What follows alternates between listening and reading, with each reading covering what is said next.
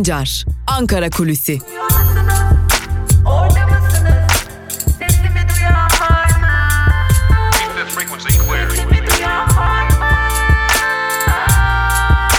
Özgürüz Radyo. Özgürüz Radyo. Özgürüz Radyo'dan herkese günaydın. Ben Altan Sancar. Ankara Kulisi'nin ilk bölümüyle karşınızdayız. Hafta içi her gün sabah saatlerinde güne başlarken karşınızdayız Ankara Kulisi programıyla. İlk bölümde Ankara'daki programları ve Ankara'da konuşulanları aktarıyoruz. Siyasetin gündemini sizlerle paylaşıyoruz. İkinci bölümde ise gazete manşetlerini ve günün öne çıkan köşe yazarlarını sizlere aktarıyoruz. Her zaman olduğu gibi ilk bölüme Ankara'da programlarla başlayalım. Bugün siyasetin gündeminde neler var onları aktaralım. Cumhurbaşkanı Erdoğan'la başlayalım. Cumhurbaşkanı Erdoğan G20 Liderler Zirvesi için geçtiğimiz hafta Japonya'ya gitmişti.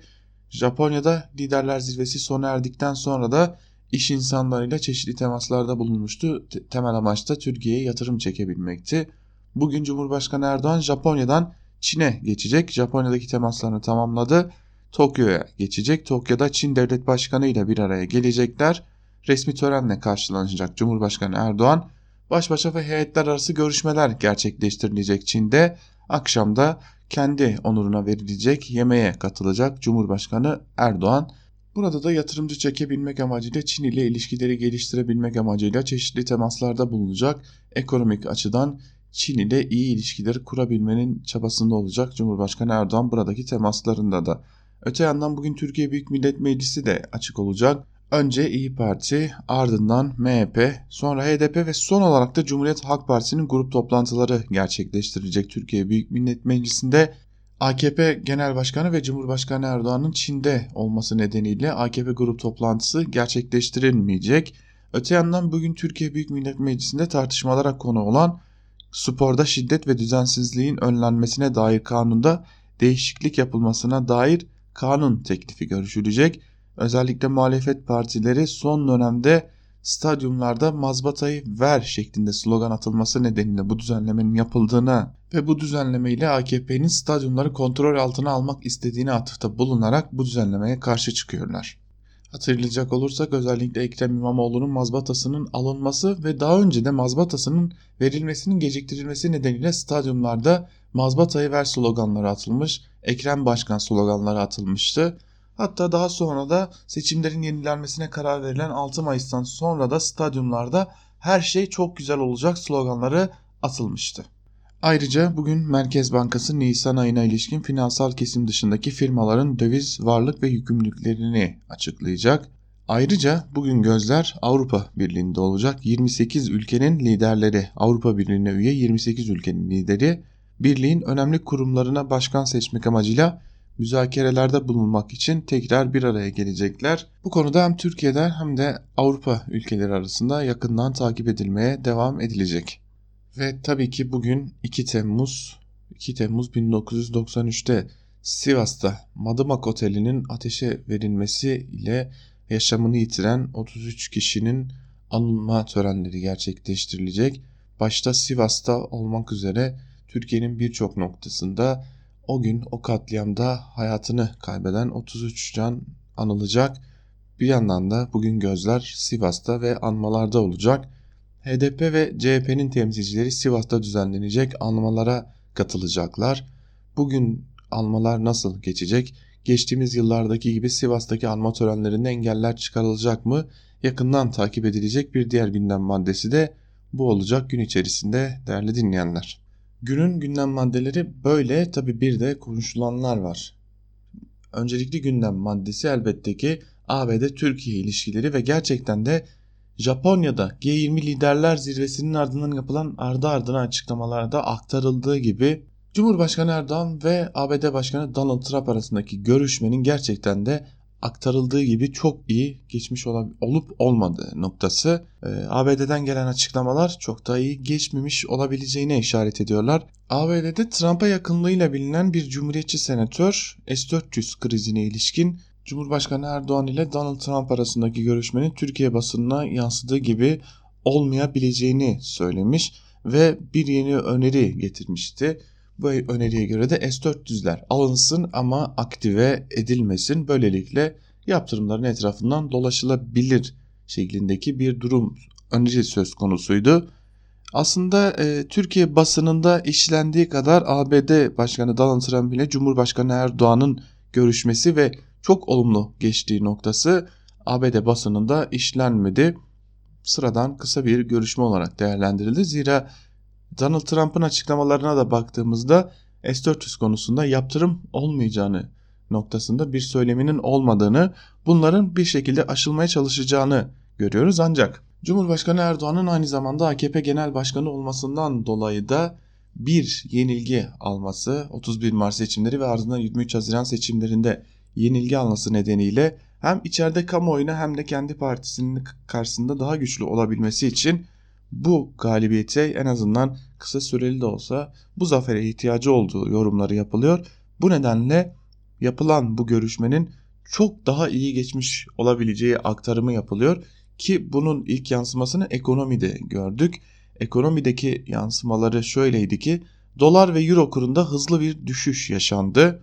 Bu durumun içeride AKP'ye ve Cumhurbaşkanı Erdoğan'a zaman kazandırabileceği en azından Temmuz ayının sonuna kadar biraz daha bu olayı erteleyerek kendi partisinin içerisindeki düzenlemelere yoğunlaşabileceği ve yine anayasa ve başkanlık referandumu konusunda muhalefetten gelen partileri biraz daha öteleyebilmek için S-400 krizini öteleme çabasında olduğu da dile getirilen yorumlar arasında. Çünkü AKP ve Cumhurbaşkanı Erdoğan için bir süreliğine köşeye sıkışmış durumda olduğu yorumları yapılıyor. Hem parti içi muhalefet hem dış politikada hem S-400'lerde hem Suriye krizinde ardı ardına gelen sıkışmışlık bir de 31 Mart ve 23 Haziran'da büyük şehirlerin kaybedilmesi, oy oranında yaşanan düşüş ve ardından muhalefet partilerinden gelen anayasa referandumu çağrıları ile bir çıkış yolunun aranacağı, bu çıkış yolu bulununcaya kadar da en azından bir cephenin kapatılması için Cumhurbaşkanı Erdoğan ile Trump arasındaki görüşmenin yaşanandan çok daha fazla iyi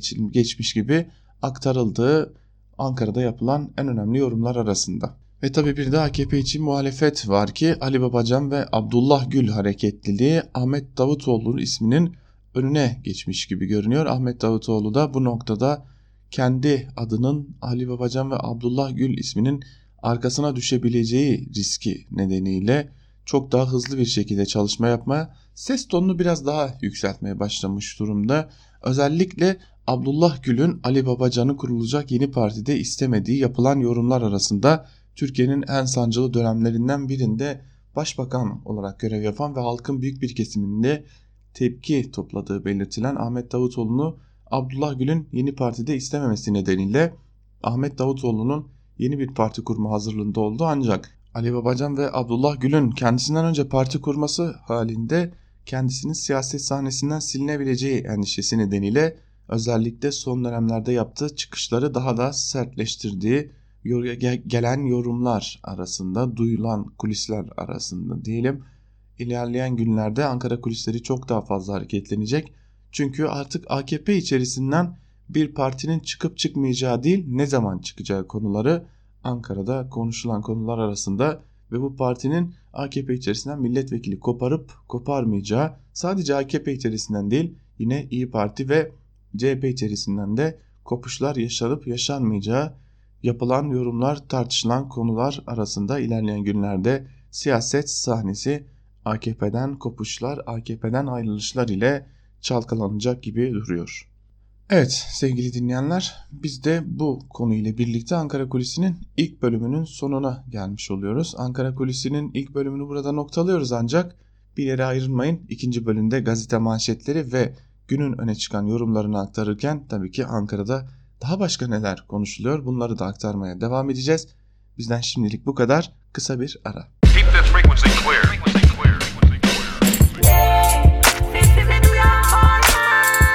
Altan Sancar, Ankara Kulüsi.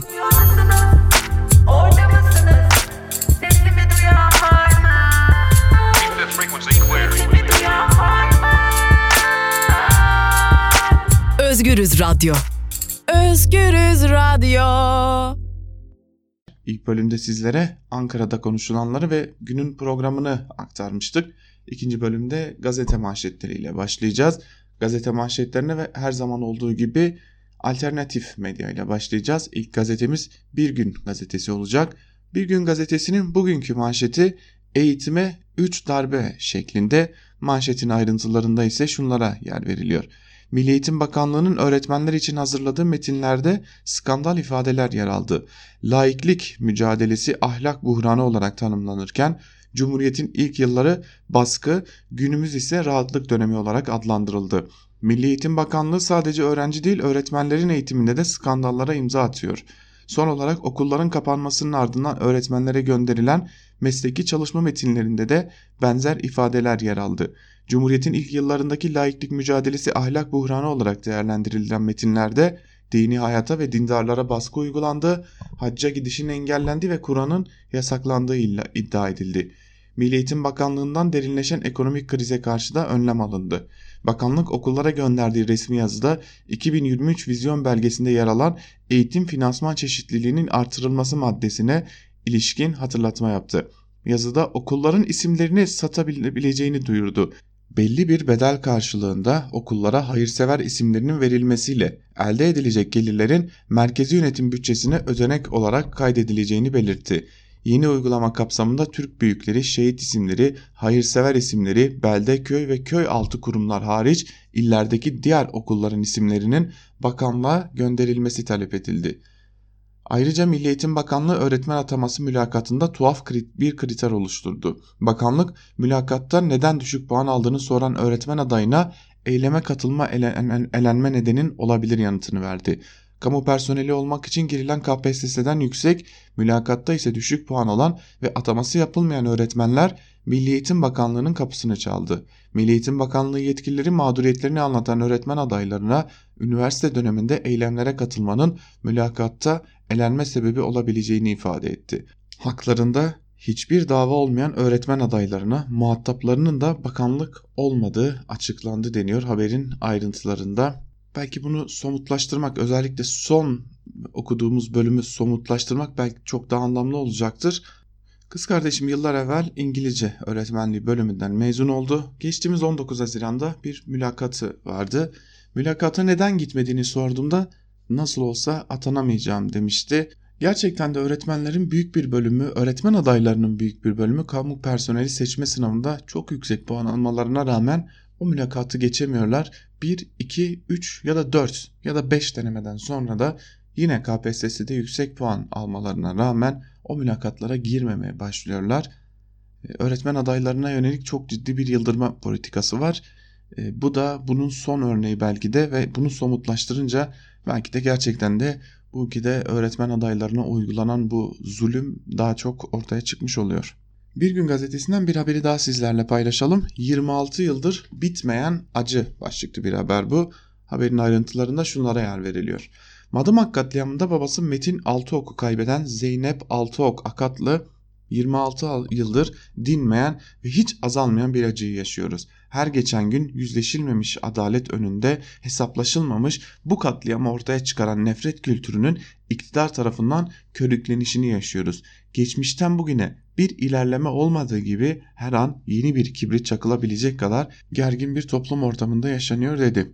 Bir Sultan Abdal Kültür Dernekleri Başkanı Gani Kaplan, Madımak Oteli'nin utanç müzesi olması ve katiller Ahmet Alan ile Hakan Türkgil'in ismini anıttan sildirmek için mücadelemiz devam ediyor dedi. Kaplan Sivas'taki müzeyi bir utanç müzesi haline dönüştürdükten sonra bir utanç müzesi de başkentte açacağız ifadesini kullandı. Kampla, Kaplan anma etkinliğine katılmaları için yurttaşlara da çağrıda bulundu deniyor haberin ayrıntılarında. Sivas katliamı anıtı üzerindeki isimleri sayarsanız 35 isim vardır. Oysa Sivas'ta katledilen aydın ve sanatçıların sayısı 33'tür. Geri kalan iki kişi ise o gün orada o aydın ve sanatçıları yakmak için adeta öldürmek için bulunan ve orada bu, bu durumdan etkilenerek ölen iki ismin de Sivas katliamı anıtına yazılmasıyla ortaya çıkmıştır. Aslında Sivas katliamında 35 değil 33 aydın hayatını kaybetmiştir. Cumhuriyet ile devam edelim. Cumhuriyet gazetesi bugün 12 yıllık yalan bitti manşetiyle çıkmış. Kapanan Ergenekon davasına ilişkin bir manşet bu. Manşetin ayrıntılarında ise şunlara yer veriliyor. FETÖ'cü polis, savcı ve yargıçların siyasi savcıların desteğiyle kurguladığı Ergenekon davasında karar çıktı. Tüm sanıklar Ergenekon örgütünü kurma, yönetme suçundan aklandı. Danıştay ve gazetemize yönelik saldırıları gerçekleştiren Alparslan Arslan'a ağırlaştırılmış müebbet, 3 sanığa müebbet, 13 kişiye de çeşitli cezalar verildi. Sanık avukatları beraat kararının delil yetersizliğinden değil böyle bir örgütün olmadığından verilmesi gerektiğine dikkat çekti.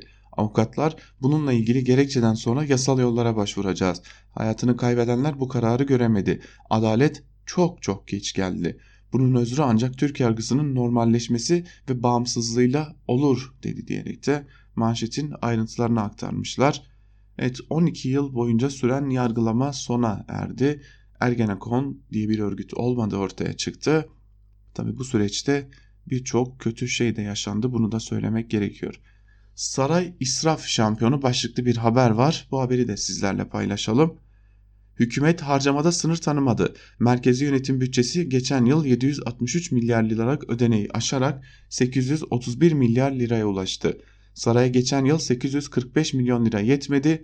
Yıl sonu harcaması 1.6 milyar lirayı buldu. Cumhurbaşkanlığı Strateji ve Bütçe Başkanlığı raporuna göre Diyanet'te de 7.7 milyar lira ödenek ayrılmasına karşın 8.3 milyar lira harcandı. İşsizlik ödeneği için 1.6 milyon kişi başvurmasına karşın yarısına ödeme yapıldı. Ama tabi işsizlik fonundaki para giderek azalıyor çünkü işsizlik fonundaki para her geçen gün bir şekilde patronlar için kullanılmaya devam ediyor. Patronlar bir şekilde e, özellikle devlet tarafından maaş karşılanması, sigorta karşılanması talepleriyle bir biçimde işsizlik fonunda işçinin maaşından kesilerek aktarılan o fondan patronlar yararlanmaya hızlıca devam ediyorlar. Cumhuriyet'in ardından Evrensel ile devam edelim. Evrensel gazetesi bugün revizyon değil demokratik anayasa manşetiyle çıkmış. Manşetin ayrıntılarında ise şu cümlelere yer veriliyor. Yerel seçimin sonuçları ile AKP'de görünen büyük kayıp Cumhurbaşkanlığı hükümet sistemi tartışmalarını yeniden açtı. AKP tepkileri dindirmek için revizyon yapmak istiyor. Muhalefet ise geçen bir senenin halkın bu sistemi istemediğini gösterdiğine işaret ederek köklü bir değişime ihtiyaç olduğunu söylüyor. CHP sistemin kurumlarda çöküş yaşattığına işaret ederek parlamenter sisteme geri dönülmesi için gerekli çalışmanın başlatılacağını söylüyor. HDP ise toplumun ihtiyacının demokratik ve eşitlikçi bir anayasa olduğunu söylüyor. HDP yamalı bir bohçaya dönüşmüş anayasanın değişmesi gerektiğini dile getiriyor. Haberin ayrıntıları böyle. Biz de neredeyse artık her gün bir şekilde bir anayasa değişikliği talebini içeren açıklamayı sizlere aktarıyoruz. Her geçen gün daha fazla baskı kurmaya devam ediyor muhalefet AKP üzerinde bu sistemden vazgeçilmesi ve yeniden parlamenter sisteme dönülmesi için. Evrensel Gazetesi'nden bir haber daha paylaşalım sizlerle. Tecavüz zanlısı profesöre jet emeklilik başlıklı haber. Gerçekten de Ankara Üniversitesi'nin utanç tablosu diyebiliriz. Ankara Üniversitesi rektörlüğünün utanç tablosu demek çok daha doğru olacak veteriner ÇB'ye tecavüz ettiği için tutuklanan ve kısa süre sonra tahliye edilen Ankara Üniversitesi öğretim üyesi Profesör Doktor Hasan Bey'in emeklilik dilekçesi üniversite yönetimi tarafından jet hızıyla aynı gün işleme konuldu.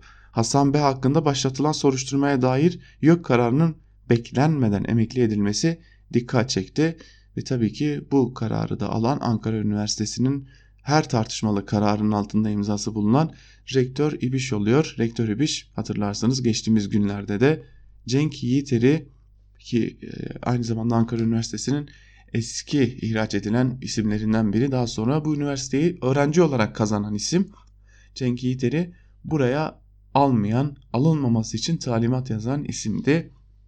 Son kararı da YÖK'ün soruşturmasını beklemeden bir tecavüz zanlısını emekli etmek olmuş. Yeni Yaşam ile devam edelim. Yeni Yaşam gazetesi Cimer'e mektup polise jet tahliye manşetiyle çıkmış. Manşetin ayrıntılarında şunlara yer veriliyor. Diyarbakır'da 14 Nisan'da arkadaşlarıyla parkta otururken polisin açtığı ateşle öldürülen Recep Hantaş davasında Hantaş'ı vurmaktan tutuklu bulunan polis memuru KB'nin serbest bırakılması için Cumhurbaşkanlığının devreye girdiği ortaya çıktı. Sanık KB'nin oğlu Cumhurbaşkanlığı İletişim Merkezi'ne yani CİMER'e 26 Nisan'da mektup yazarak babasının serbest bırakılmasını istedi. CİMER talebi 24 Mayıs'ta Adalet Bakanlığı'na iletti. Aynı gün içinde Adalet Bakanlığı'ndan Diyarbakır Cumhuriyet Başsavcılığına oradan da Diyarbakır 5. Suh Ceza Mahkemesi'ne iletilen talep işleme konarak sanık polis tahliye edildi. Sanık polisin oğlunun mektupta kullandığı ifadelerde en az karar kadar skandal. KB'nin oğlu mektupta Hantaş'ın ağabeyinin dağ kadrosunda olduğunu yazarak babam bizleri düş, bizler düşünülmeden cezaevine kondu ifadesi kullanılmış. Bir insan öldükten sonra sadece CİMER'e yazılan bir yazıyla tahliye elbette ki bu kadar kolay olmaz.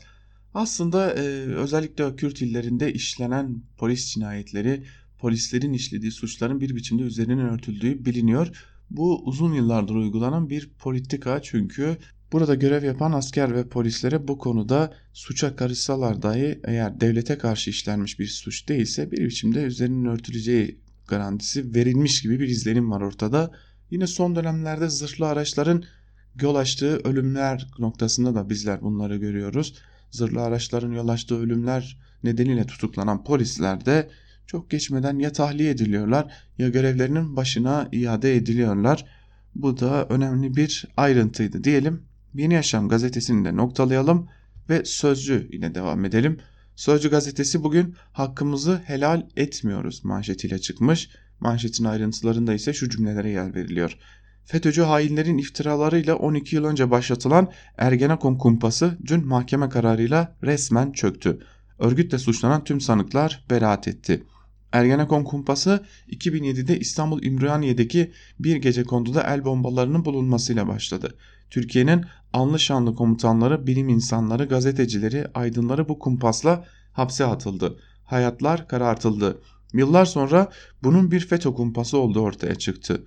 Dün mahkeme örgüt kurmakla suçlanan tüm sanıklar beraat etti. Adalet 4403 gün sonra nihayet yerini bulmuş oldu deniyor haberin ayrıntılarında. Sözcü ardından Karar gazetesiyle devam edelim. Karar gazetesi ise bugünkü manşetinde kriz nükleer sınıra dayandı sözlerine yer vermiş. Manşetin ayrıntılarını da aktaralım sizlere. Manşetin ayrıntılarında ise aslında İran'ın dün bizlerin de sizlere haber bültenlerimizde de aktardığı o gelişmelere yer vermiş. Şöyle deniyor haberin ayrıntılarında. Trump'ın 2015'te İran ile imzalanan anlaşmayı yırtmasının ardından başlayan resleşmeler büyük bir nükleer krizin eşiğine geldi. Önce ekonomik yaptırım ardından Hürmüz Boğazı ve Umman Körfezi'nde petrol tankerlerine saldırılar ile yükselen trendin son hamlesi Tahran'dan geldi. İran zenginleştirilmiş uranyum limitini nükleer anlaşmada belirtilen 300 kilogram stok limitinin üstüne çıkardığını duyurdu. Uluslararası Atom Enerjisi Kurumu denetçileri de İran'ın zenginleştirilmiş uranyum miktarının ölçüldüğünü ve stokların 300 kilonun üstüne çıktığını tespit ettiklerini açıkladı. Yaptırımlara karşın İran'ı destekleyen Avrupa'nın tavrı henüz belirsizliğini korurken uzmanlar İran'a nükleer silah üretme yolunda önemli bir avantaj sağlayacak bu hamlenin bölgedeki gerilimi daha da yükseltebileceğine dikkat çekiyor deniyor haberin ayrıntılarında. Yeni Çağ gazetesine de göz atalım. Yeni Çağ gazetesi Ümraniye kumpası çöktü manşetiyle çıkmış. Manşetin ayrıntılarında ise kısaca şu cümlelere yer veriliyor. FETÖ operasyonu 12 Haziran 2007'de Ümraniye'de başladı. Türk milliyetçilerini karalamak için adına Ergenekon dendi. Mahkeme 12 yıl sonra hükmünü verdi. Böyle bir örgüt yoktur. Evet, ağırlıklı olarak gazetelerin manşetlerinde bugün Ergenekon yoktur kararını görüyoruz. Yeni Çağ Cumhuriyet Gazetesi bu manşetlerle çıktı. Yine Sözcü Gazetesi de bu manşetlerle çıkmış. Peki yandaş gazetelerde neler var? Onlara da göz atalım. Hürriyet ile başlayalım bugün. Hürriyet gazetesi bugünkü manşetinde Ergenekon'a yer vermiş. Kumpas tarihe gömüldü manşetiyle çıkmış. Manşetin ayrıntılarında ise şu cümleler yer veriliyor. Bir ihbar ile 2007'de başlayan aradan geçen yıllarda yüzlerce insanın mağdur olduğu Ergenekon davası dün verilen 235 sanık hakkındaki beraat kararıyla resmen sona erdi. Yargıtay'ın bozma kararının ardından yeniden görülen Ergenekon davası ikinci kez karara bağlandı. İstanbul 4. Ağır Ceza Mahkemesi tüm sanıkların Ergenekon adı altında örgüt kurmak, yönetmek, üye olmak, örgüte yardım etmek suçlarından delil yetersizliğinden beraatine karar verdi. Savcı da mütalasında örgütün varlığının saptanamadığını söylemişti deniyor haberin ayrıntılarında. Tabi Zekeriya Öz nerede? Zekeriya Öz yurt dışına kaçtı. Hürriyet gazetesinden bir haber daha paylaşalım sizlerle. Kaçırılan 6 Türk 40 saatte serbest başlıklı bir haber bu. Ayrıntılarında ise şu cümlelere yer verilmiş. Alıkonulan Türk vatandaşlarının ikisinin Nesa Sercan gemisinde dördünün de çeki işlemlerini yapan romörkörde çalıştığı kaydedildi. Geminin çalışanları ilettikleri mesajda darp yok, psikolojimiz bozuldu dediler. Dışişleri kaynakları Türk denizcilerin serbest kalmasından sonra kendi istekleriyle bölgede kalıp çalışmaya devam edeceklerine ve Libyalı şirket sahibiyle gemiye gittiklerine dair bilgi alındığını söylendi deniyor haberin ayrıntılarında. Dün çeşitli spekülasyonlar da vardı bu habere ilişkin.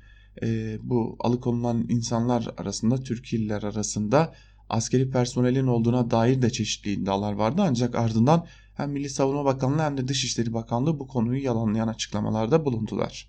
Tabi e, Libya'ya da Türkiye nasıl bu duruma geldi, neden Türkiye hedef oldu onu da ayrıca konuşmak gerekiyor.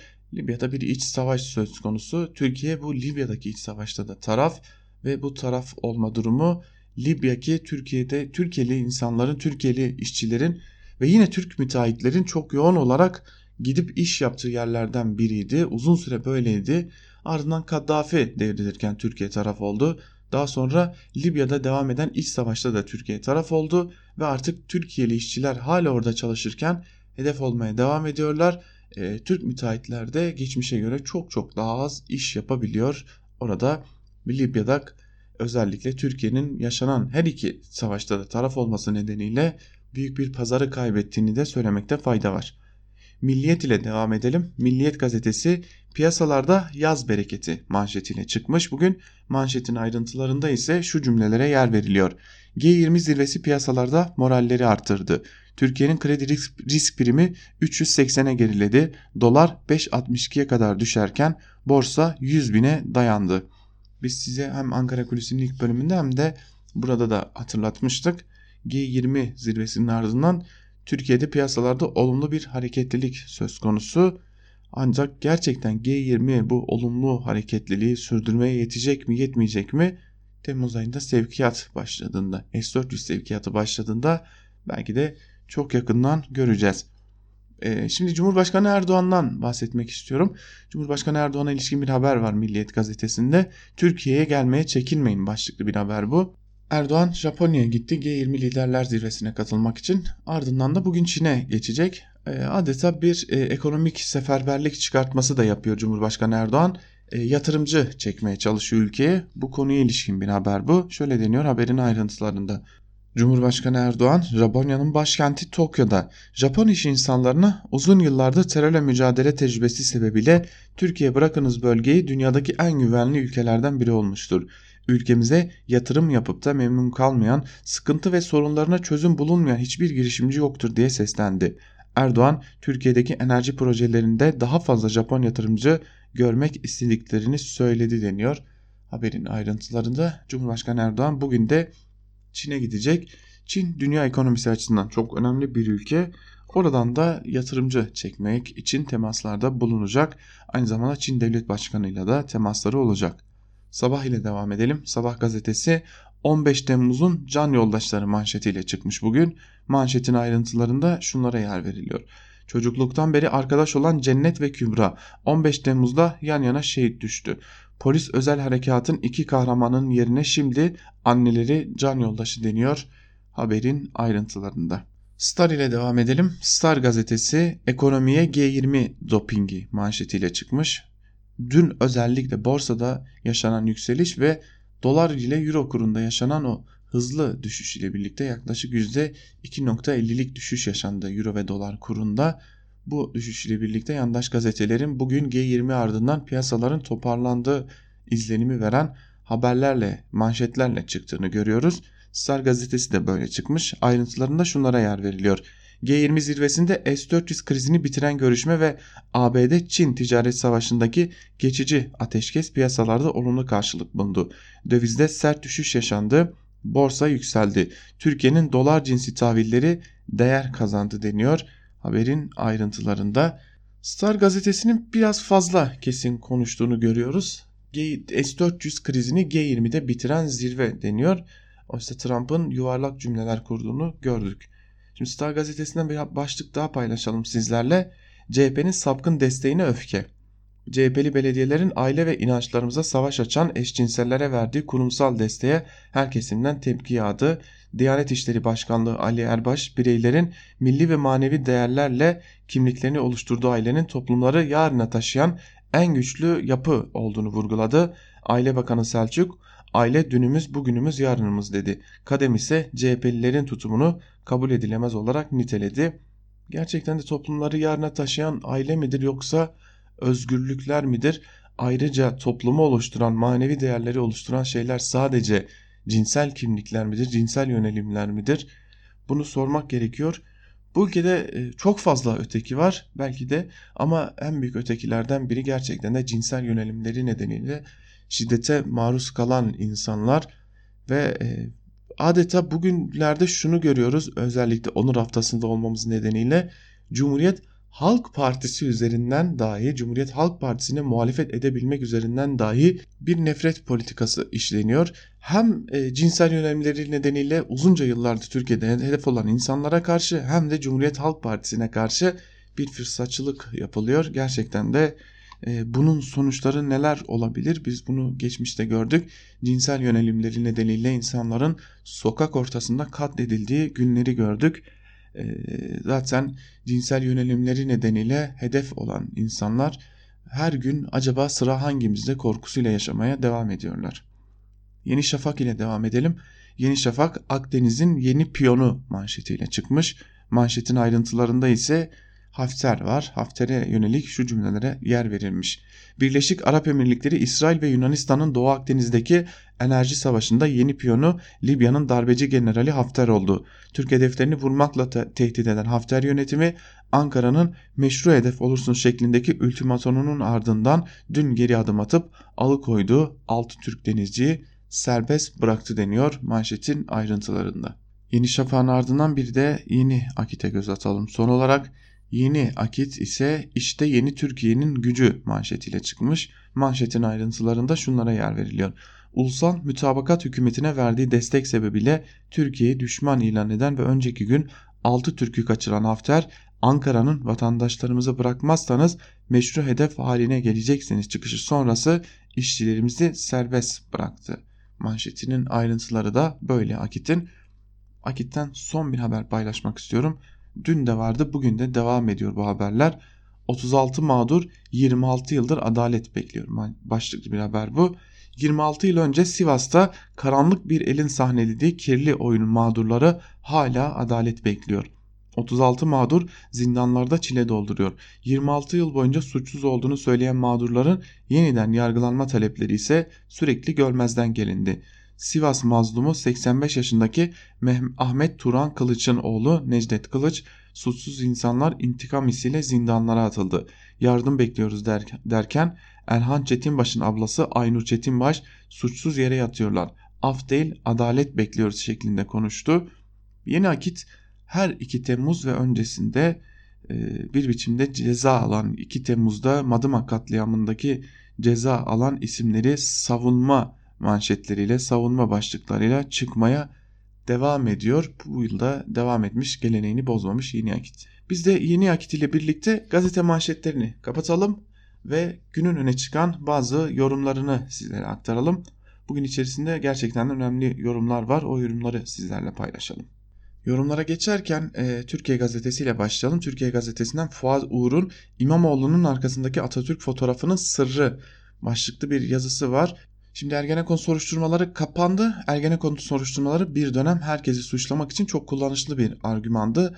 Son dönemde ise FETÖ herkesi suçlamak için kullanışlı bir argüman ancak son dönemde yandaş yazarlar FETÖ konusunu şizofrenik bir hale getirmişler. Belki de en büyük kanıtlarından biri bu. Fuat Uğur yazısının bir bölümünde şunları kaydediyor. Son yılların en çok konuşulan tablosu oldu şüphesiz. Tabloda Mustafa Kemal Atatürk hayli yoksul olduğu görülmekte olan bir köylü vatandaşımızı kim bilir nerede hangi sebeple ve hayli ciddi bir durumla karşı karşıya olduğunu gösteren bir yüz ifadesiyle dinlemektedir. Atatürk'ün bu fotoğrafı başta CHP ve Ekrem İmamoğlu ile çevresi tarafından bir siyasi propagandanın malzemesi haline getirildi. İmamoğlu'nun astırdığı ve adeta fetişleştirdiği o tablonun sırrı ne? İstanbul'un yeni başkanı bir mesaj mı vermekteydi bu tabloyla? Ümit Akdemir'i aradım ve araştırmaya başladık. Fotoğrafın çekildiği yer Erzurum'un Pasinler ilçesinde bir köy. Fotoğrafları Mustafa Kemal'in o ziyaretleri sırasında çeken Anadolu Ajansı o yeri belirtmemiş. Yalnızca Pasinler, şimdiki adıyla Hasankale ilçesi deyip geçmiş. Pasinler büyük bir nahiye ve ona bağlı köyler var. Yıl 1924. Erzurum 1924 yılı içinde 3 ayrı depremle sarsılmıştı. En yıkıcı ve şiddetli olan 13 Eylül 1924 tarihinde meydana gelmiş ciddi can ve mal kaybına neden olmuştu. Mustafa Kemal depremi tesadüfen, tesadüf eseri sonbahar gezileri olarak bilinen gezi programı kapsamında Trabzon'dayken öğrenildi. Haberi alınca Samsun'dan getirilen otomobillerle Erzurum'a gelen Cumhurbaşkanı Mustafa Kemal Pasinler nahiyesi ve köylerini ziyaret ederek halka moral vermeye çalıştı. Mustafa Kemal Paşa'nın uğradığı köyler arasında Korucuk köyü de vardı. Korucuk Pasinler ile Sarıkamış arasındaki demiryolu üzerindeki istasyonlardan biriydi. Pasinlere en yakın köy. Bugünkü adı Şehit Burak Karakoç Mahallesi. İşte Ekrem İmamoğlu'nun makam odasına asılan bu fotoğrafın Korucuk köyünde çekildiği ileri sürülüyor. Sebebini şimdi açıklayayım. Korucuk köyü FETÖ elebaşı Fethullah Gülen'in doğduğu köy. Bu fotoğraf Fethullah Gülen'in yeğeni şimdi firari olan eski STV spikeri Kemal Gülen tarafından Genelkurmay TRT ve Anadolu arşivlerinden çıkarıldı ve o zamanki cemaat basınında bol bol kullanıldı. İddia edilen odur ki Mustafa Kemal Paşa'nın konuştuğu kişi de Fethullah Gülen'in Halil dedesidir. Fotoğraf Fethullah FETÖ elebaşı Gülen için son derece sembolik bir öneme sahiptir. Bu yüzden tablonun bir benzeri o zamanki adıyla cemaat mensupları tarafından 28 Şubat döneminde ziyaret ettikleri Genelkurmay Başkanlığı'na armağan olarak götürüldü. Bir fotoğraf insanı nerelere götürüyor? Artık bilemiyoruz. Kim ne mesaj vermek istiyorsa bunu adeta gözümüzün içine baka baka yapıyor demiş. Fuat Uğur yazısının bir bölümünde artık Ekrem İmamoğlu'nu neyle suçlayacaklarını bilmediklerinden olsa gerek gerçekten de şizofrenik bir FETÖ yazısı kaleme almayı da tercih etmiş köşesinde Fuat Uğur bugün. Devam edelim biz gerçek gerçekten de yorumlarla devam edelim. Artı gerçekten Alp Altınörs'le devam edelim. Osaka mutabakatı Erdoğan'ı kurtarır mı? Başlıklı bir yazı kaleme almış. Altınörs ve yazısının bir bölümünde şunları kaydetmiş. Hükümetin uluslararası konumu giderek dibe vurmaktadır. Kötüleşen ekonomik veriler Türkiye'nin dış borcunu ödeyemeyeceği yönlü sinyaller vermektedir. Ekonomideki bozulma AKP hükümetini Kıbrıs'ta, Suriye'de, Libya'da yayılmacı maceralara doğru itmektedir. Kıbrıs'ta doğal gaz kaynaklarını el koyma çabaları Yunanistan, Güney Kıbrıs, Fransa ve Avrupa Birliği ile karşı karşıya gelme tehlikesini doğurmaktadır. AKP iktidarı Libya'da Trablus hükümetine dolaylı desteğini aleni hale getirerek aktif savaş konumu almıştır. Hem ABD hem Rusya'nın desteğini alan Halife Hafter'in ulusal ordusu ile fiili bir savaş haline girmiş görülmektedir. Suriye'de İdlib'de ise Suriye ordusu ile açık çatışma hali yaşanmaktadır. 2011 sonrası dönemde Erdoğan Davutoğlu iktidarı Müslüman kardeşler orijinli grupları silahlandırıp destekleyerek bölgede yeni Osmanlı kuşağı kuracağı hayaline kapılmıştı. Bu hayallerin çöküşünün ardından Türkiye'nin vekil güçleri desteklemenin ötesine geçerek bölgesel savaşlara bizzat dahil olduğu bir aşamadayız. İdlib ve Trablus'ta yaşananlar bu aşamanın birer görüngüsü bir Türk emperyalizminin yaratılması için yapılan muazzam yatırımların gözlerimizin önünde çöküşüne şahit oluyoruz. AKP hükümeti ABD'nin bölge politikalarıyla kısmi konjonktürel çelişkiler yaşadığı için çareyi Rusya'ya yanaşmakta bulsa da bu kez Rusya'nın politikaları ile daha derin bir çelişki içinde olduğunu olduğu için topyekün bir iflasa doğru gitmektedir diyor yazısının bir bölümünde Alp Altınörste. Biraz dış politika yönlü bakalım bugün ilk, ilk olarak. İbrahim Varlı ile devam edelim. Bir gün gazetesinden Libya krizi ihvancı dış politikanın ürünü başlıklı bir yazı kaleme almış ve yazısının bir bölümünde şunları kaydediyor Varlı'da. ABD Hafter yönetimine yeşil ışık yakmaya başlarken Rusya ve diğer batılı aktörler milliyetçi, ulusal, seküler güçleri etrafında toplayan Hafter'in arkasında. İhvanın bölgedeki hamilliğine soyunan Katar-Türkiye ikilisi bu alanda yalnız. Erdoğan bizzat kendisi Türkiye'nin desteğinin Trablus hükümetinin Birleşik Arap Emirlikleri ve Mısır tarafından desteklenen Hafter'e karşı mücadelesinde sahada denge oluşturduğunu ifade etmişti. Kasım ayında Libya'nın yeniden dizaynına yönelik İtalya'nın güneyindeki Palermo kentinde yapılan Uluslararası Libya Konferansı'nda bu anlaşmazlık en çıplak haliyle gün yüzüne çıkmıştı. Konferansa Türkiye'yi temsilen katılan Cumhurbaşkanı Yardımcısı Fuat Oktay, Türkiye'nin karar alma sürecinden dışlandığını ifade ederek derin bir hayal kırıklığı yaşadıklarını belirterek toplantıdan çekilmişti. Hafter liderindeki Tobruk merkezli yönetim başkent Trablus merkezli İslamcı hükümete karşı Nisan ayında yeniden harekete geçmişti. Libya Ulusal Ordusu İslamcıların kontrolündeki Trablus'taki Ulusal Mütabakat hükümetine karşı önemli mevziler kazanmıştı. Türkiye'nin Afrika içlerinde Kuzey Afrika'nın ve Orta Doğu'nun dehlizlerinde ne işi var? Yanıtı basit. Çünkü ihvan sevdalısı yeni Osmanlıcılar hegemonik bir tahakküm peşinde. Eski Osmanlı hinterlandında nüfus peşinde olan ihvancı dış politika sadece Libya'da değil Somali'den Nijerya'ya, Yemen'den Mali'ye kadar birçok bölgede bu nedenle çatışmalara taraf.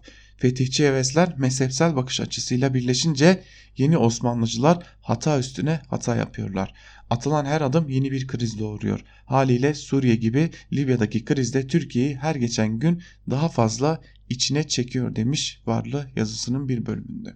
Öyle görünüyor ki köşe yazarları dış politikanın pek de iyi gitmediği konusunda hem fikirler. Devam edelim biz köşe yazarlarına Bahadır Özgür'le devam edelim gazete duvardan Babacan yıkılmış binanın harcını karan el başlıklı yazısının bir bölümünü sizlerle paylaşalım. Günümüzün zübükvari AKP'leriyle tartıya çıksa elbette özgür ağırlığı baskın gelir. Süleyman Soylu'ya bakınca tövbe çekip karşılaşmayı dilediğiniz AKP'li Babacan olabilir. Lakin 17 yıllık geçmişe dönünce orada bugünlerin etkili bir failini görürsünüz. Derviş'in 2014'teki iltifatına Babacan çok daha önce karşılık vermişti.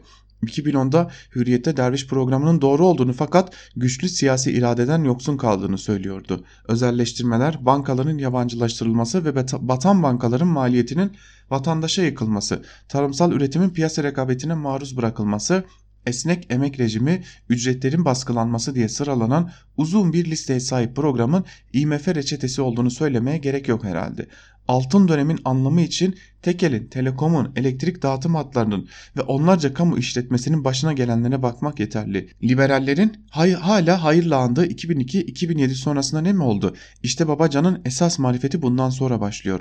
Uyguladığı ekonomi politikaları Türkiye'yi uçuruma götüren sürecin tohumlarını ekti. 2019, 2009 krizindeki on binlerce işsize, batan kobilere, üretimden kopan çiftçilere bakmak yerine bankacılığın ne kadar sağlam olduğuna işaret edip teyetin sırrını açıklıyordu. İki yıl süreli gevşek bir IMF anlaşması yapma gayreti Erdoğan'ın popülist duvarına çarptı. 2008 küresel krizinin yarattığı ucuz kredi havuzunu fırsat gördü ve dünyada dolar yağmuru var biz de sebeplenelim, sebeplenelim diyerek Türkiye'nin borç krizinin fitilini ateşledi. Mesela kendisinin dahli yokmuş gibi TL geliri olan şirketlerin dövizle aşırı borçlandığını söylüyordu 2011'de. 2013'te ise özel sektörün borcunun risk sınırlara dayandığından yakınıyordu. Oysa 2009'da döviz geliri olmayan firmalara yurt içi bankalardan döviz kredisi kullanma yasağını kaldıran kendisiydi ve bunu 1989'daki ünlü 32 sayılı karardan sonra atılmış en önemli adım olarak gururla açıklıyordu. 2015'e kadar 13 yıl ekonomiden sorumlu olduğu halde finansçıların, bankaların ve uluslararası mali sermayenin sözcülüğü dışında vatandaşın hayrına tek laf çıkmadı babacanın ağzından. Çünkü o bir simyacı formülü misali Merkez Bankası'nın bağımsızlığını her derdin devası gören neoliberal itikatın Türkiye seksiyonunun dervişten sonraki genç prensiydi. Finans sermayesine yeni değerlenme kanalları açan her uygulaması krize bir tuğla koydu altyapı projeleri habitatında kümelenen inşaatçı kliği onun koordine ettiği yapının üzerinden semirdi. Doğrudur. Babacan nispeten nazik bir AKP'lidir. Siyasette taşıdığı incelik eğitimini ustaca aldığı finansın nezaketiydi. Ancak o zarif el vatandaşa uzanırken ihaleci inşaatçı kabalığına büründü. Bugün ondan medet umanlar bilançonun sadece ilk kısmına bakıyor. Babacan giriştiği siyasi hamlede belki başarılı olur. AKP'yi mecliste bölüp beklentileri karşılayabilir. Kim bilir. Fakat yıkılmış binanın harcını karan birinden yeni bir mimari proje beklenir mi? Onun vizyonunu oluşturan yol dün olduğu gibi bugün de eninde sonunda tek bir istikamete çıkar Cengiz İnşaat. Evet Bahadır Özgür Ali Babacan'a yönelik gerçekten geçmişi hatırlatan ve biraz da sert bir yazıyla neler olduğunu ortaya koyan bir yazı kalemi almış. Babacan umutları taşıyanlara karşı da biraz sert bir dil kullanmış Bahadır Özgür yazısında. Gazete Duvar'la devam edelim. Ali Duran Topuz'la Madımak katliamı ve inkar olayı başlıklı yazısının bir bölümünü sizlerle paylaşalım. Madımak katliamını katliam dışında bir şey olarak sunma çabası yakın zamanda Saadet Partisi Genel Başkanı Temel Karamollaoğlu'nun ağzından da kendisini gösterdi. Karamollaoğlu saldırgan güruhun öldürme kastı olmadığı fikrini işliyordu. Katliam denmez derken. Pencereyi açsalardı ölmezlerdi derdi en özetle. Katliamın hemen ertesinde saldırganlarla duygudaşlık içerisindeki kamu görevlileri, siyasal oluşumlar ve ikisinin de şakşakçı medya karaktersizleri tarih tezine sarılmıştı dört elle. Kimi bütün günahın Aziz Nesin'de olduğunu, baş provokatör tarihçinin o olduğunu söylüyordu. Böylece ölenlerin günahından kendi vicdanını, eli benzinli, ağzı ölüm çığlıklarıyla dolu saldırganları temize çekiyordu. Tarih tezine başvurduğu için özür dileyen tek kişi biliyorum ben. Olaycılık, tarihçilik, tahrikçilik, saldırganlık, halk olarak adlandırılması, saldırıya uğrayan da kusur bulma merakı bir soruya cevap vermekten kaçmaya da yarar. Nasıl oluyor da binlerce kişi aynı ülkede, aynı şehirde, aynı mahallede oturan kişileri, yurttaşlarını ve komşularını öldürmeye bu kadar hevesli olabilir? Bu inkarcılık, bu haklılaştırma ya da suçu hafifletme stratejileri benzer cinayetlerin, katliamların tekrar etme potansiyelinin altındaki en önemli nedenlerden biridir. Tahrik olmuş vatandaşlar yani özünde masum kişilerin korkutucu potansiyelini elde tutmak isteyen gücün aklıdır bu. Yakın dönemde de gördük çünkü. Kemal Kılıçdaroğlu'na linç girişimi sırası ve sonrasında mesela mezardan cenaze çıkarttıran siyasi nebaşların çektirdikleri fotoğraflarda yeni nefret hedeflerinin Suriyeliler her gündeme geldiğinde demiş Ali Turan Topuz ve e, geçmişten bugüne belki de Madımak inkarının bugüne uzandırdığı o getirdiği o politikaların Kılıçdaroğlu'na saldırıda Aysel Tuğlu'nun annesinin cenazesinin mezara, mezardan çıkarılmasında ya da Suriyelilere yönelik nefretlerde de ortaya çıktığını dile getirmiş. Ali Duran Topuz'un yazısının ardından Abdülkadir Selvi'nin Hürriyet gazetesinde yazdığı Erdoğan'a tuzak kurulmak isteniyor başlıklı yazısının bir bölümünü de sizlerle paylaşalım.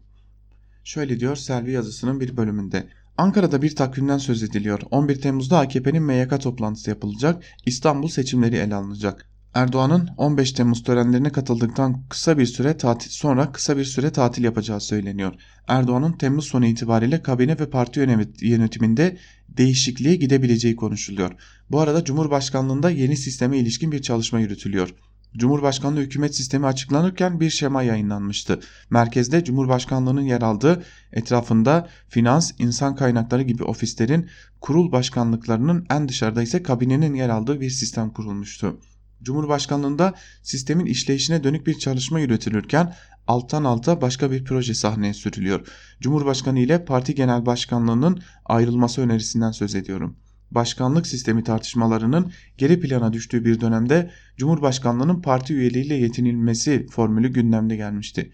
Ancak sistem MHP'nin de katkısıyla Cumhurbaşkanının parti genel başkanı olması esasını üzerine kurulmuştu. 16 Nisan referandumundan sonra Erdoğan 21 Mayıs'ta yapılan olağanüstü kongrede AKP genel başkanlığı görevini üstlenmişti.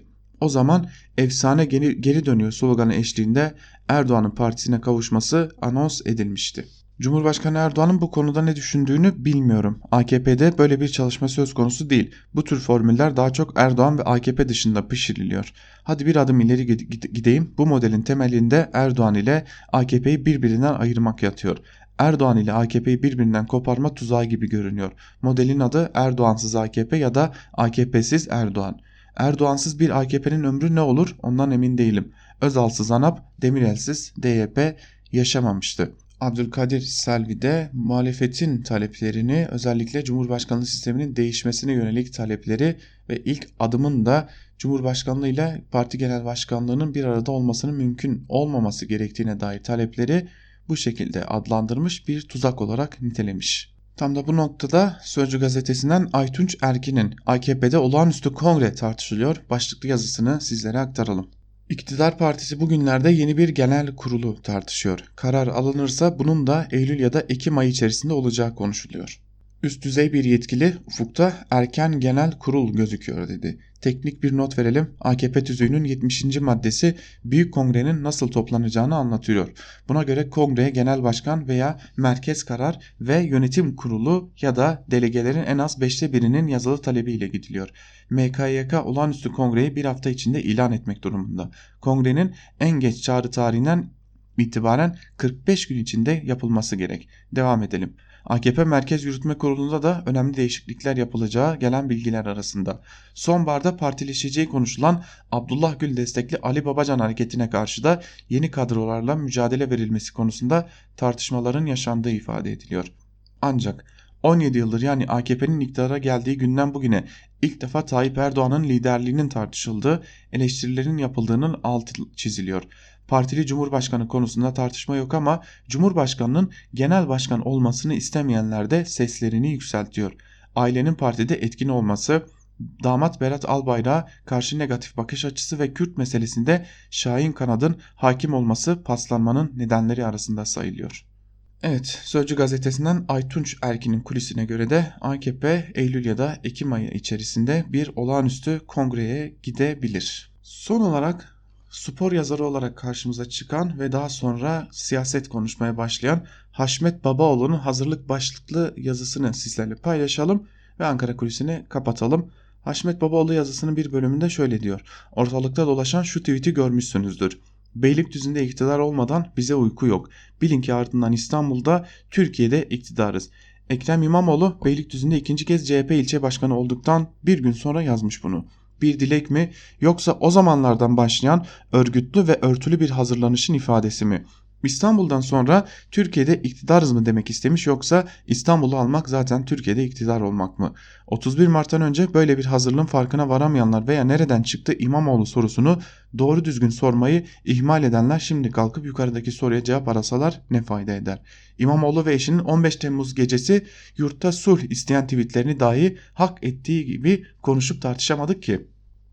Tamam madem meraklısınız peki İstanbul Beylikdüzü'nde henüz çiçeği burnunda bir belediye başkanı iken hakkında yazılan benim sevgili başkanım kitabına baktınız mı? Mine Kılıç'ın kaleme aldığı ve ilk baskısı 2016'da yapılan kitapta şu satırları gördünüz mü mesela? Elbette bebekliği her bebek gibiydi. Karakterine ve geleceğine dair bir işaret vermiyordu. Ama görmüş geçirmiş ihtiyar akrabalar onun yüzünde farklı bir parıltı gördüklerini söylemeden edemediler.'' Ortada henüz fol yok, yumurta yok. Ama nasıl da gelecekten emin, alabildiğine gizemci ve bazı yerlerden tanıdık gelen bir anlatım.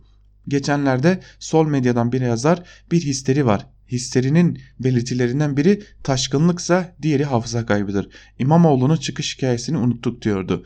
Bana sorarsanız dikkat edilmeli. Kimse dikkat etmedi. Özellikle dikkatten kaçırıldı demek daha doğru belki. Eh dikkat etmediğin şeyi zaten hatırlamazsın. Yalnız şunu biliyorum. Daha o akşam o hızlı barbekü partileri düzenlendi. Nihayet başardık denilip eller havalarda şaklatıldı. Ama sıradan CHP'liler gibi taşkın bir ruh hali içinde değillerdi tabi. Projesi başarıya ulaşmış, yatırımı karşılık bulmuş bir şirket yöneticisi gibi gururlu bir sevinç içindeydiler. Haşmet Babaoğlu'nun da yazısı böyle. Tabi AKP karşısında zafer kazanan, AKP karşısında ileri doğru adım atabilen her muhalefet lideri, her muhalif bir şekilde bir suçlamaya maruz kalıyor. Haşmet Babaoğlu da üstü kapalı olarak Ekrem İmamoğlu'nu FETÖ projesi olarak suçlamış.